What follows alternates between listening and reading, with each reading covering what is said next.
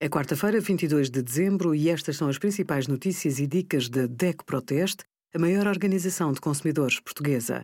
Hoje, em DECO.proteste.pt, sugerimos a tecnologia 5G em fase inicial com custo extra para a maioria dos consumidores, o projeto piloto do Velho se faz novo, com máquinas para depositar embalagens e receber uma recompensa, e os resultados do nosso teste a 65 carros elétricos.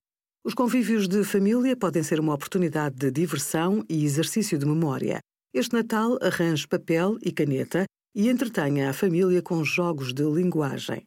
Procura um jogo colaborativo, o Palavra Puxa Palavra, pode ser jogado em qualquer lado. O primeiro jogador diz uma palavra à escolha e o participante seguinte deve dizer outra palavra que lhe pareça relacionada com a anterior. Assim decorre o jogo até que alguém já não saiba como continuar ou repita uma palavra dita anteriormente. Quer aumentar o desafio?